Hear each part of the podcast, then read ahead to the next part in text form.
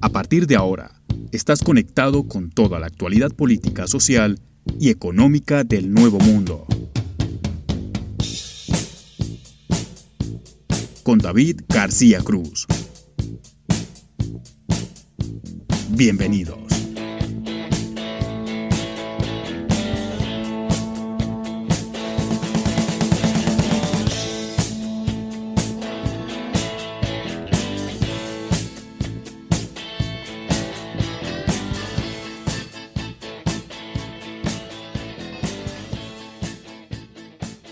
Hola, ¿qué tal? Bienvenidos a esta nueva edición de Voces en Off. Hoy en este ciclo de entrevistas vamos a tener a Gina Bernal, comunicadora social y periodista colombiana, y con ella vamos a estar hablando del rol de los medios que han estado, eh, digamos que bastante atacados por la opinión pública respecto de su actuación en los últimos hechos de violencia que se han presentado en Colombia y también vamos a estar conversando acerca de la actualidad política del país. Antes de ir con Gina, voy a hacer el comentario editorial eh, correspondiente y ya tradicional en este maravilloso espacio. Voy a arrancar primero con lo que creo más importante porque en Bolivia se declaró una emergencia nacional a causa de los incendios forestales. Digo que esto es lo más importante porque lo más importante es el planeta, el cuidado del medio ambiente es en lo que hay que enfocar los esfuerzos, es en donde hay que poner plata para poder mitigar los daños que nosotros mismos hemos ocasionado al ecosistema y es una situación gravísima. No solo está pasando en Bolivia, está pasando en los Estados Unidos, en California, acá en la Argentina también al norte del país está ocurriendo una cantidad de incendios tremenda que están destruyendo eh, todo el tema de flora y fauna. Hay que tener un poco más de conciencia, hay que fomentar mediante campañas de publicidad, así como los políticos invierten tanta plata en sus campañas y en mejorar su imagen y demás, bueno, hay que invertir un poco más en medio ambiente, no un poco más, mucho más en medio ambiente, en campañas para que la gente tome conciencia respecto a diversos temas como cuidar los ríos, riachuelos, quebradas, lagos, eh, mares, océanos, eh, para cuidar las tierras, para un montón de cosas que se necesitan para poder vivir mejor, porque justamente es eso, a veces eh, el Estado, los políticos invierten tanta plata en su imagen pero tienen que darse cuenta que para que ellos puedan seguir haciendo sus cosas y todos nosotros podamos seguir viviendo normalmente, entre comillas, ¿no? Con todo lo que implica esto, bueno, hay que tener un futuro, hay que tener un planeta en donde hacerlo, hay que tener un sitio donde pararse y poder realizarlo, porque nosotros dañamos el planeta pero el planeta no se va a acabar. Los que nos vamos a extinguir somos nosotros. No tenemos esa arrogancia de pensar a veces, ayudemos al planeta y sí, pero es más bien ayudarnos a nosotros mismos, ¿no? A veces vemos el planeta como, como un ente aparte de nosotros y en realidad la Tierra va a seguir existiendo y los que nos vamos a ir a la miércoles somos nosotros por, por incompetentes, por soberbios, por ciegos eh, y por tener como prioridad eh, o como prioridades otras cosas. Voy a ir con, con el tema político, ahora sí me meto con, con lo que nos atañe todos los jueves. Perú, ¿qué pasa en Perú? No sé cuándo estén escuchando este podcast, lo que sí les puedo decir es que este viernes 18 de septiembre hay juicio político en contra del presidente Martín Vizcarra. ¿Por qué Vizcarra fue llevado a juicio político? Por incapacidad moral. ¿Por qué incapacidad moral? Porque el presidente está envuelto en un caso de corrupción junto con un cantante que se llama Richard Cisneros. Bueno, resulta que el Estado ha contratado desde el Ministerio de Cultura en diversas ocasiones a este cantante, pero no para que cante justamente, sino lo ha contratado para cosas que él no está capacitado, como por ejemplo dar charlas de motivación personal. O sea, el tipo es un cantante, no un gurú, y dicen que todos estos contratos que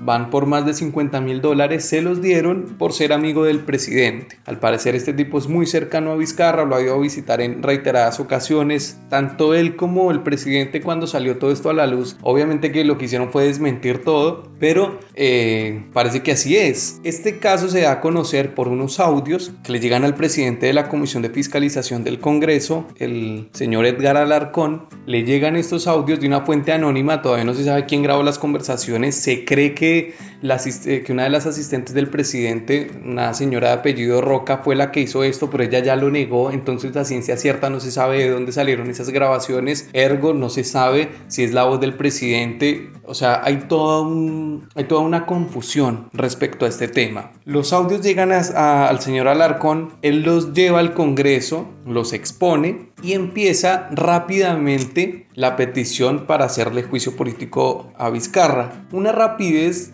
llamativa, una agilización de este proceso, digamos, extraña por parte del presidente del Senado, que es, o el presidente del, Congreso, que es el señor Merino. Merino, en caso de que a Vizcarra lo lleguen a destituir, sería eventualmente el próximo presidente de Perú. Entonces ahí uno ya va más o menos viendo el interés que hay en que esto, que es un caso de corrupción al fin, que es un caso eh, algo que digamos no es transparente, pero si uno se pone a hablar en, términos de, de realpolitik, ¿no? De, cómo se manejan las cosas, es una estupidez, o sea, no es una cosa tan grave. A ver, es corrupción al fin y yo no, con esto no quiero justificar a Vizcarra de ser culpable, eh, pero, pero son cosas que en el mundo de la política entre ellos lo dejan pasar. Son cosas que, que van y vienen. Eh, no es tan grave como lo que pasó con Kuczynski en su momento con Odebrecht, que sí terminó siendo destituido y quedó Vizcarra eh, a comienzos del, del, 2018 como presidente, luego de la destitución de, de Kuczynski. Entonces, esto es una cosa medio rara, pero detrás de esto claramente hay una intención de que Vizcarra se vaya y le encontraron el quiebre por este lado de la incapacidad moral con este caso con Richard Cisneros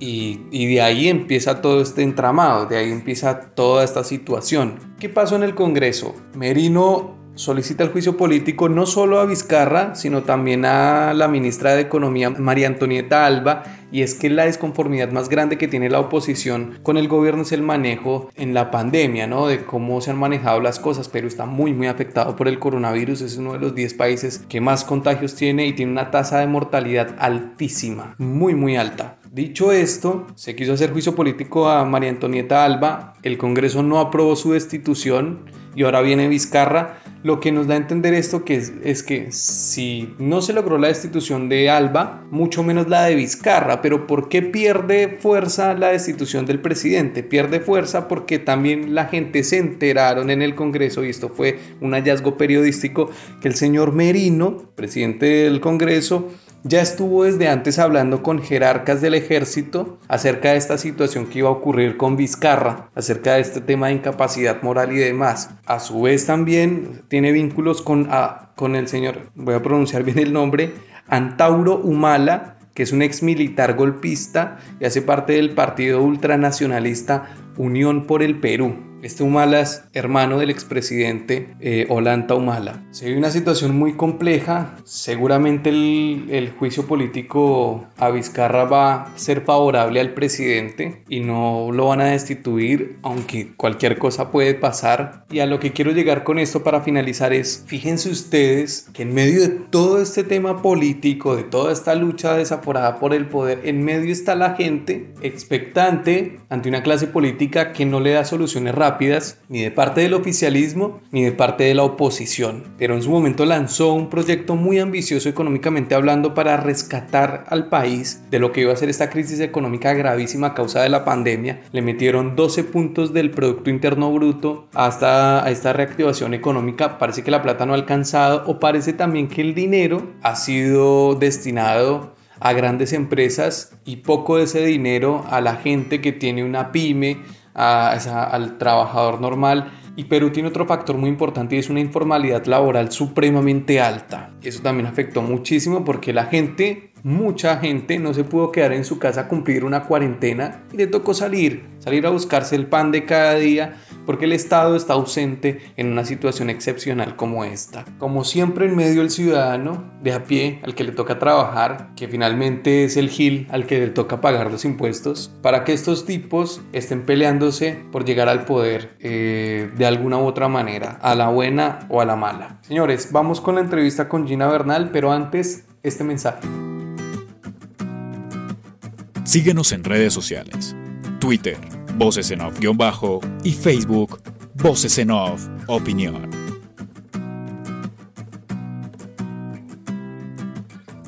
como les decía en la introducción, hoy vamos a hablar con Gina Bernal Lesmes, periodista y comunicadora colombiana. Estaremos charlando acerca de la actualidad en Colombia porque en los últimos días ha estado eh, la cosa bastante movida con el tema de las protestas en contra de la policía. La semana pasada les habíamos contado el abuso policial que derivó en el asesinato de Javier Ordóñez y la situación ha estado muy tensa políticamente hablando. Te saludo Gina, ¿cómo estás? Hola David, hola a todos, muchas gracias por abrirme este espacio, estoy muy bien, ¿y tú cómo te encuentras? Muy bien, gracias por atender el llamado eh, tan temprano, eh, como decíamos antes fuera de micrófonos. Eh, Gina, quiero arrancar preguntándote, tú eres comunicadora, eres periodista, por el rol de los medios. ¿Qué está pasando con los medios de comunicación? No sé si es mi impresión a la distancia, quizás yo estoy errado y te pregunto para que en todo caso me saques del error no he visto, no he visto un cubrimiento óptimo de grandes medios que tienen la plata para hacerlo acerca de las zonas más, eh, digamos, mm, abandonadas por el Estado, donde más líderes sociales matan, que es en el Pacífico o también, digamos, al sur de Colombia o al norte, en la costa. No he visto una entrevista a un líder social, por lo menos no lo he visto ni de grandes, ni de pequeños, ni de medianos medios, por decirlo de alguna manera, y tampoco he visto un cubrimiento de la pandemia del sector médico, de entrevistar a un tipo que se encargue de la terapia intensiva en un hospital o de un médico o de un epidemiólogo. Quizás, quizás estoy errado, pero veo que los medios están muy inactivos y hablan todo el tiempo de temas que hoy por hoy, con toda la crisis que se está viviendo en tantos frentes, son, eh, son temas banales. Eh, ¿Qué piensas del, del rol de los medios en esta etapa? Y todos sabemos que los medios de comunicación son el cuarto poder sin embargo, en Colombia pues se ha visto como muy desligado ese concepto frente pues a todas las situaciones que está viviendo el país hoy en día. Em, tenemos por un lado, comentabas el tema de, de, las zonas abandonadas, efectivamente, eh, todo el tema de líderes sociales, las masacres, eh, han sido noticias que, que llegan y así como llegan se van, cubrimientos muy superficiales Ayer precisamente eh, me parecía un poco ilógico un cubrimiento de, Caracol Noticias frente a lo de los policías, ¿no? A todo el tema que viene sucediendo. Em, el tema de cuando es algo contra el pueblo, pues se cubre y listo, ya. Eso fue noticia, ¿sí? Pero entonces ayer vi el seguimiento de una patrullera a la que habían lastimado durante las últimas protestas entonces fueron hasta su casa, eh, la señora fue hasta Manizales, entonces fueron, le cubrieron allá en Manizales, que le tenían bombas, que le tenían, bueno, todo eso. Le hicieron como una cronología de todo lo que le había sucedido a la policía. Entonces yo me preguntaba por qué no pueden hacer eso mismo también con los líderes sociales, con las personas que son también víctimas de la policía. Los medios de comunicación acá están desligados, quizá eh, pueda ser también por un tema de, gobierno, un poco de, influencias, porque ustedes saben que eh, los medios de comunicación en Colombia eh, están pues regidos por las grandes mm, economías, por decirlo así. Tenemos el Grupo Angulo, el Grupo Santo Domingo, que hacen parte pues como de, de, de, las, mm, de la parte ejecutiva de los medios de comunicación. Lo que vemos que es la República, RCN, RCN Televisión, son una sola cadena. Eh, Blue Radio, Caracol Televisión, El Espectador son otra cadena, ¿sí? Entonces, pues, eh, no hay como una independencia en sí por parte de los medios de comunicación no creo tanto que sea como por falta de recursos económicos, eh, sino más como de intereses eh, propios de cada medio, ¿no? Vemos ahorita pues que los periodistas están como muy desligados de la imparcialidad, están como tomando posición en, en cada ideología política y entonces los medios se han convertido como el espacio para la izquierda, el espacio para la derecha, medios tan grandes que tenían como muy buena reputación como lo era Semana, ahora han cambiado totalmente eh, su línea de mensajes y, creo que esto ha hecho que las personas dejen de creer en, en los comunicadores sociales, en los medios de comunicación. ¿A qué crees que se da esa pérdida de, de, credibilidad que viene derivada obviamente de la polarización Colombia? Digamos que a lo largo de los años en cuanto a medios siempre se caracterizó por eh, no estar tan polarizada en cuanto a medios hablamos. Pero ¿a qué se debe esta polarización de este último tiempo? ¿A todo lo que ha venido pasando, al contexto político? ¿O que los medios también en algunas ocasiones han pasado a ser dueños de grupos españoles, en donde en España, digamos, sí, eh, digamos que la polarización sí paga más y, la, y polemizar todo el tiempo y poner de un lado a unos y de un lado a otros es más rentable. ¿A qué crees que se deba esta situación de que estemos en esta polarización ya no solo entre la gente de a pie, sino entre periodistas. Yo creo que los dos aspectos que tú comentas eh, son fundamentales para, para que se dé todo este tipo de, de cambios, ¿no? Eh, uno, eh, porque pues obviamente a los medios de comunicación por, por tener un titular llamativo en donde haya amarillismo, pues lastimosamente es, es una de las cosas que más le gusta a la gente, ¿no? Como tener la, la noticia en solo un titular. Eh, tristemente, pues en, Colombia no hemos como generado esa cultura de lectura, de, indagar más allá de, si no nos quedamos con lo que nos dice el titular. Entonces, obviamente los, los medios se, se, basan en eso para ver cómo tenemos más rating, porque definitivamente un medio de comunicación tiene o sea, su fuente económica es por la cantidad de likes, por eh, la cantidad de views que puedan tener. Entonces yo creo que ese es uno de los aspectos. Y otro definitivamente es porque los periodistas eh, no son imparciales, entonces están entrando como a círculos políticos eh, de cierta índole, ¿sí? Entonces, digamos, eh, si yo soy de izquierda, entonces voy a, tener en mi medio de comunicación eh, voces más que, defiendan a la izquierda. Si soy de derecha, entonces voy a, voy a tratar también de tener como ese mismo, esa misma línea de mensajes. Y, y si no es algo con lo que yo no estoy de acuerdo, entonces voy a atacar definitivamente al entrevistado y son cosas que se han visto, sí, que entrevistas que deberían ser imparciales terminan siendo como un... Eh, como una riña entre el entrevistado y el entrevistador. Es, es verdad. Eh, escuché una vez un concepto que me parece muy interesante y es, estamos en la dictadura del clic, ¿no? hablando, hablando de la labor del, del, periodista. ¿Qué tanto afecta a la labor, a poder hacer un buen periodismo, ese tema de, de estar supeditado a likes, a views, y demás? Yo creo que afecta demasiado porque el contenido, pues en definitiva, no va a ser, digamos, si yo llego a trabajar un medio de comunicación, no va a ser como el contenido eh, frente a lo que yo quiero comunicar, sino a lo que le conviene al medio, ¿sí? Eh, ahorita les cuento que uno de los portales que tiene más eh, entradas es Pulso, pero si nos detallamos a ver los titulares de Pulso, eh, cuentan con un poco de amarillismo. Entonces, yo creo que eso es lo que en sí hace que, que logren ese, ese, ese clic. Además, em, podemos ver pues los titulares que tienen como un contenido y cuando tú entras a ver la noticia, pues es un contenido totalmente diferente. Sin embargo, pues es el titular y fue lo que nos llamó la atención. Eh, las fake news también están muy de la mano. Entonces yo creo que, es algo que los medios de comunicación y en sí todo comunicador social está como, eh, tiene que estar presto a combatir, porque las fake news están a la orden eh, todo el tiempo, están en bandeja de plata y ahorita pues estamos en una época donde la gente se deja llevar mucho por eso, ¿sí? Eh, las cadenas de WhatsApp, yo creo que todo el tema de, social media también ha permitido que se dé este, este tema de las fake news y, en temas de campaña es algo que, mejor dicho, eh, como que sobrelleva y, mantiene como el, mensaje principal. Ok, ok.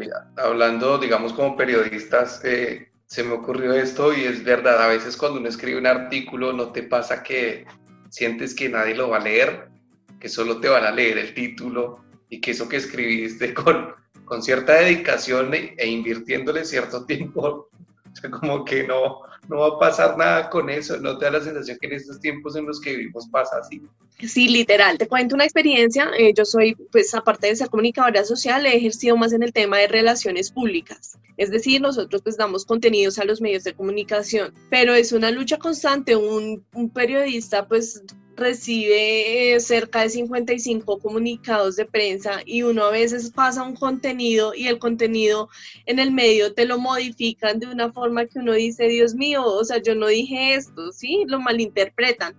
Eh, y sí, obvio, uno quisiera hacer como un contenido en serio, serio, eh, profesional, y pues fue por lo que estudiamos pero pues definitivamente ahorita los medios de comunicación están llenos de eh, doctores que se creen periodistas, de mm, locutores de radio que no son periodistas. Entonces, si no es la reina de belleza que, que, que, tiene voz bonita y que va a ganar rating en el medio de comunicación o, o a, a, ganar más oyentes. Entonces, eso es lo que, lo que pasa ahorita en los medios de comunicación. Yo sí creo que una licencia o, el, o la tarjeta de profesional debería ser implementada em, en esta carrera para volverla un poco más oficial y, y, dejar de un lado como, esa, como ese sin sabor de que cualquier persona puede ser periodista. Es verdad, ¿no? Parece que cualquiera puede serlo y no es tan fácil, ¿no? Eh, vamos a, introducirnos en, el tema de político porque hay un hecho que no se puede soslayar y creo que es toda una señal y es eh, la foto del presidente con los policías. ¿no? Nosotros veníamos contando desde acá, desde este medio, desde la semana pasada, todo lo que ha venido ocurriendo, el abuso policial que se ha venido presentando, el detonante de toda una catarata de violencia que se ha venido presentando en el país, que fue el asesinato de dos policías a Javier Ordóñez. Obviamente digo catarata porque se presentan masacres y demás, eh, mueren líderes sociales, mueren ambientalistas. Colombia es el país donde más gente que lucha por el medio ambiente eh, la matan y la situación es muy compleja. El presidente, en vez de estar del lado de las víctimas, porque tal vez se le olvidó que gobierna para todos los colombianos y no solo para los que lo votaron, se toma una foto con los policías y es toda una señal, y te quiero preguntar por esto, o sea, digamos, para mí es una señal de un gobierno con una vocación autocrática. ¿Tú qué crees de eso? ¿Qué mensaje te dejó? ¿Qué sensación te deja? Ver que el presidente deja la silla vacía en un acto de reconciliación y después va a visitar a unos policías, que no está mal que visite a los policías, pero si hubiera ido también al otro acto, quizás la, la, sensación de la foto con los policías hubiese sido de algo distinto, como un presidente que cuida a todos y no solo está pendiente o pone por encima una institución de la gente que con sus impuestos finalmente es que le da vida a esas instituciones. Bueno, estoy de acuerdo contigo, David. Eh, yo creo que el mensaje eh, del gobierno pues no ha sido bueno. Yo creo que ellos esperaban de pronto un poco más de aceptación después de contratar a su nuevo líder de comunicaciones, eh, Hassan Nazar, pero pues evidentemente eh, el gobierno no está proyectando una imagen eh, que es la adecuada. Como dices, nos está demostrando al pueblo colombiano que él está es con la institución y está dejando a un lado pues todas las personas que votaron por él y más que eso pues en sí al pueblo colombiano. Él no ha tenido equidad en muchos aspectos. Eh, hace poco aceptaron una tutela para que el presidente no pudiera como eh, hablar nuevamente del tema del caso Uribe, ¿sí?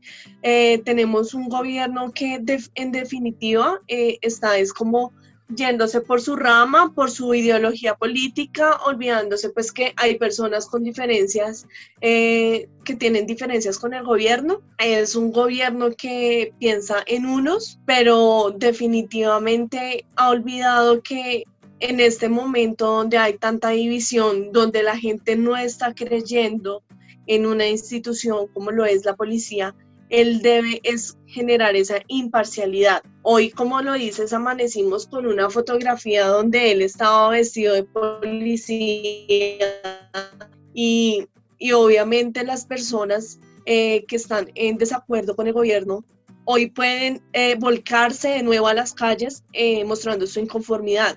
Pero a veces uno dice, bueno, sí, el vandalismo, pero pues tampoco vemos más allá qué es lo que está llevando como a tanta violencia si ha sido el mismo ejemplo del gobierno, ¿cierto?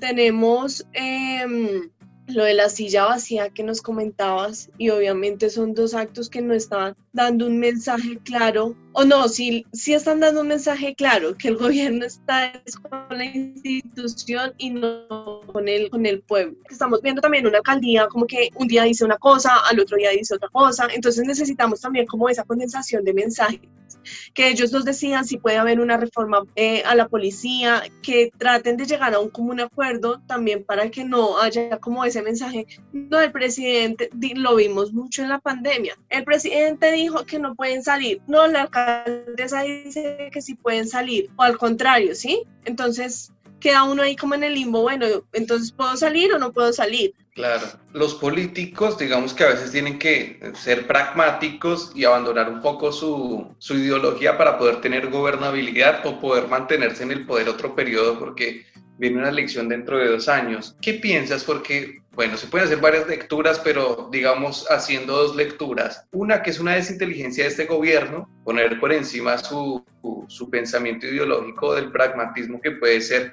gobernar para todos y poder asegurarse la elección del 2022. O la otra es que lo están haciendo así porque simplemente ya eh, tienen la manera de atornillarse en el poder y puede ser algo peligroso para la democracia colombiana. ¿Tú cómo ves esta manera de actuar del gobierno?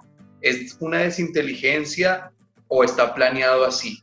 O sea, este tema de, de, lo que decíamos, de apostar más a su pensamiento ideológico y a pesar de que le copen la calle, a pesar de que se le caiga el país a protestas, no cambiar. Ok, yo creo que ya es una esencia de esa ideología política de derecha. Yo creo que pues todos sabemos que el presidente Iván Duque viene eh, del Partido Centro Democrático del expresidente Álvaro Uribe, ¿sí? Eh, el expresidente siempre ha mantenido su postura, yo no creo que, que, sea más como una desinteligencia, sino es más como atornillarse, como lo dices, en su ideología. Eh, nunca hemos visto como cambios eh, de pronto en la forma de ser o en la manera de pensar del expresidente Uribe y sabemos que detrás de Iván Duque está él. Eh, quizás ahorita, bueno, vimos una época en donde el presidente quiso como desligarse un poquito de eso, sin embargo no lo logró y pues ahorita con todo el caso de Uribe,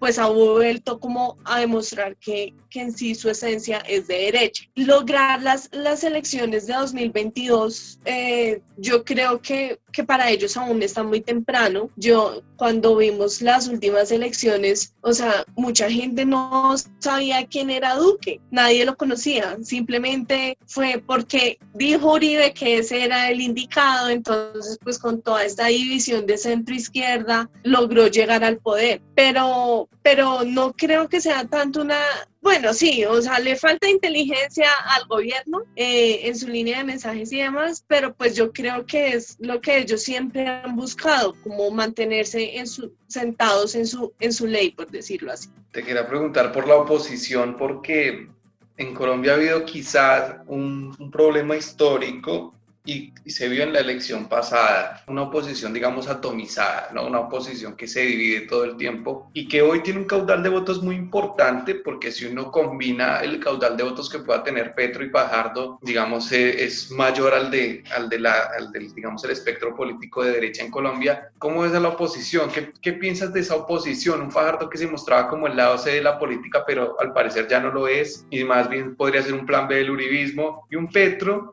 que divide mucho, pero que es el más opcionado para poder llegar al poder en, en, 2000, en el 2022. ¿Qué crees de la oposición? ¿Por qué siempre ha existido esta división entre unos y otros y no se unen para poder llegar? Yo creo que es un tema de, primero, de egos, ¿no? Pues vimos en las elecciones pasadas que, que bueno, que, que, Fajardo no quiso apoyar en la segunda vuelta a Petro. Eh, yo sí creo, y pues es mi perspectiva, de que Fajardo nunca ha sido realmente de centro o de centro izquierda, sino es más un tema de si existe el centro para él, es más centro derecha, ¿no? Es una persona que definitivamente pues está en el, en el campo político, que ya nos dijo que, que iba a presentarse para las próximas elecciones. Sin embargo, yo creo que la gente ha perdido mucho la credibilidad en él, empezando porque en esas últimas elecciones él había dicho que no iba a volver a lanzarse a la presidencia, ¿no? Entonces ahora vemos a un Fajardo en que no, sí, mejor sí me voy a lanzar a la presidencia. Yo creo que ese factor em, de división existe porque no hay en sí como una, por parte de centro, no hay en sí una, un querer de cambio real. Tenemos a Claudia López que durante su campaña estuvo haciendo muchos, tuvo muchas contradicciones en sus mensajes. Un día decía una cosa, otro decía otra cosa, se comprometió a unas cosas durante su, su campaña y al llegar allá al gobierno, eh, cambió totalmente. Hay muchos escenarios, como te digo, hay que revisar la izquierda, eh, pues si Petro definitivamente puede ser su gran líder o si de pronto pueden revisar otras opciones que de pronto para el pueblo puedan ser viables. Claro, claro, ahí sí hay un tema de, de, amores desenfrenados y odios desgarradores al, digamos, alrededor de la figura de, de Petro. Hablamos de las masacres, de toda la violencia que ha habido en Colombia, esa violencia a la que se ha regresado, esa violencia desmesurada, porque un día son los policías, al otro día es el ejército, pasado mañana es, eh, digamos, eh, grupos paramilitares, grupos al margen de, al margen de la ley, eh, los cárteles mexicanos que están metidos en Colombia también, fomentando la violencia y queriendo ocupar los territorios que antes eran de las FARC. ¿Hay todavía esperanza? O sea, te lo pregunto como ciudadana, como, como Gina Bernal, colombiana, de, de pensar que que se puede salir en algún momento de esta catarata de violencia, porque parecía hace dos o tres años, la, digamos, el optimismo era otro, pero hoy volvimos a ese pozo en el que estábamos hace 20. ¿Cómo lo ves? O sea, o, dices, ya no cambiamos más, esto ya, ya está, o sea, vamos a vivir así siempre. ¿Qué, ¿Qué ves de cara al futuro? Bueno, pues yo te digo que soy una persona con muchas esperanzas, con, muchas, con mucha fe, eh, a mí me gustaría creer en que esos tres años pueden ser algo más, algo más largo. Obviamente sabemos que en este gobierno o en los próximos dos años no lo vamos a lograr, teniendo en cuenta pues todo el manejo que le de los grupos armados. Eh, y pues también el tema que nos ha demostrado que pues los, los líderes sociales, todas estas masacres que para ellos no son masacres, pues no son como su prioridad, ¿sí? Me gustaría pensar que dependiendo del caso Uribe, dependiendo, pues obviamente hay muchos factores de la alcaldía de Claudia López eh, y de, otras, de otros factores que pueden cambiar de pronto el curso de gobernabilidad del país, pudiéramos lograr algo más cercano a lo que teníamos hace dos años, que es como una paz intermitente. Pero pues me gustaría pensar que sí, ahorita no, o sea, ahorita tú ves los comerciales que están saliendo en, los medios de comunicación y te das cuenta que el contenido es el mismo que se manejaba hace varios años, en los noventas, para ser exactos, en donde se ofrecen recompensas por los que, por los asesinos, donde eh, ya tenemos un canal de televisión prácticamente por parte del, del, presidente, donde todas las tardes a las seis de la tarde nos sale a dar cháchara. Entonces, pues me gustaría pensar que sí, pero yo creo que hay muchos factores que, determinarán eso a futuro. Bueno, eh, Gina, gracias de nuevo por el llamado, eh, digo, por, por, el llamado, por atender el llamado. Eh, y nada, te quería agradecer por este contacto, muchas gracias. No, a ti David, muchas gracias. Es muy importante que, sigamos abriendo espacios como estos em, y más en el exterior, donde Latinoamérica ahorita, no solo en Colombia, sino en varios países, eh, un cambio total de gobernabilidad, donde vemos a un Brasil devastado, eh, una Argentina también como con muchas variables. Eh, Bolivia, bueno, bueno, tenemos bastantes, bastantes en Latinoamérica y yo creo que estos espacios son muy importantes para, para esta discusión de escuchar al ciudadano de a pie, al que vive realmente cada situación desde, desde, sus, desde su país, porque al fin y al cabo, pues los gobiernos son el gobierno y el presidente es amigo de sus otros presidentes en Latinoamérica y demás. Entonces, sí es importante como abrir estos espacios al debate. Gracias Gina. Bueno, ella fue Gina Bernal. Síguenos en redes sociales. Twitter, Voces en Off-Bajo y Facebook, Voces en Off Opinión.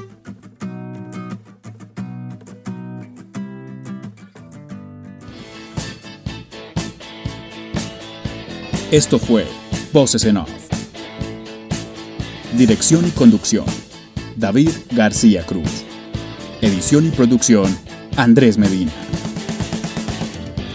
Hasta la próxima.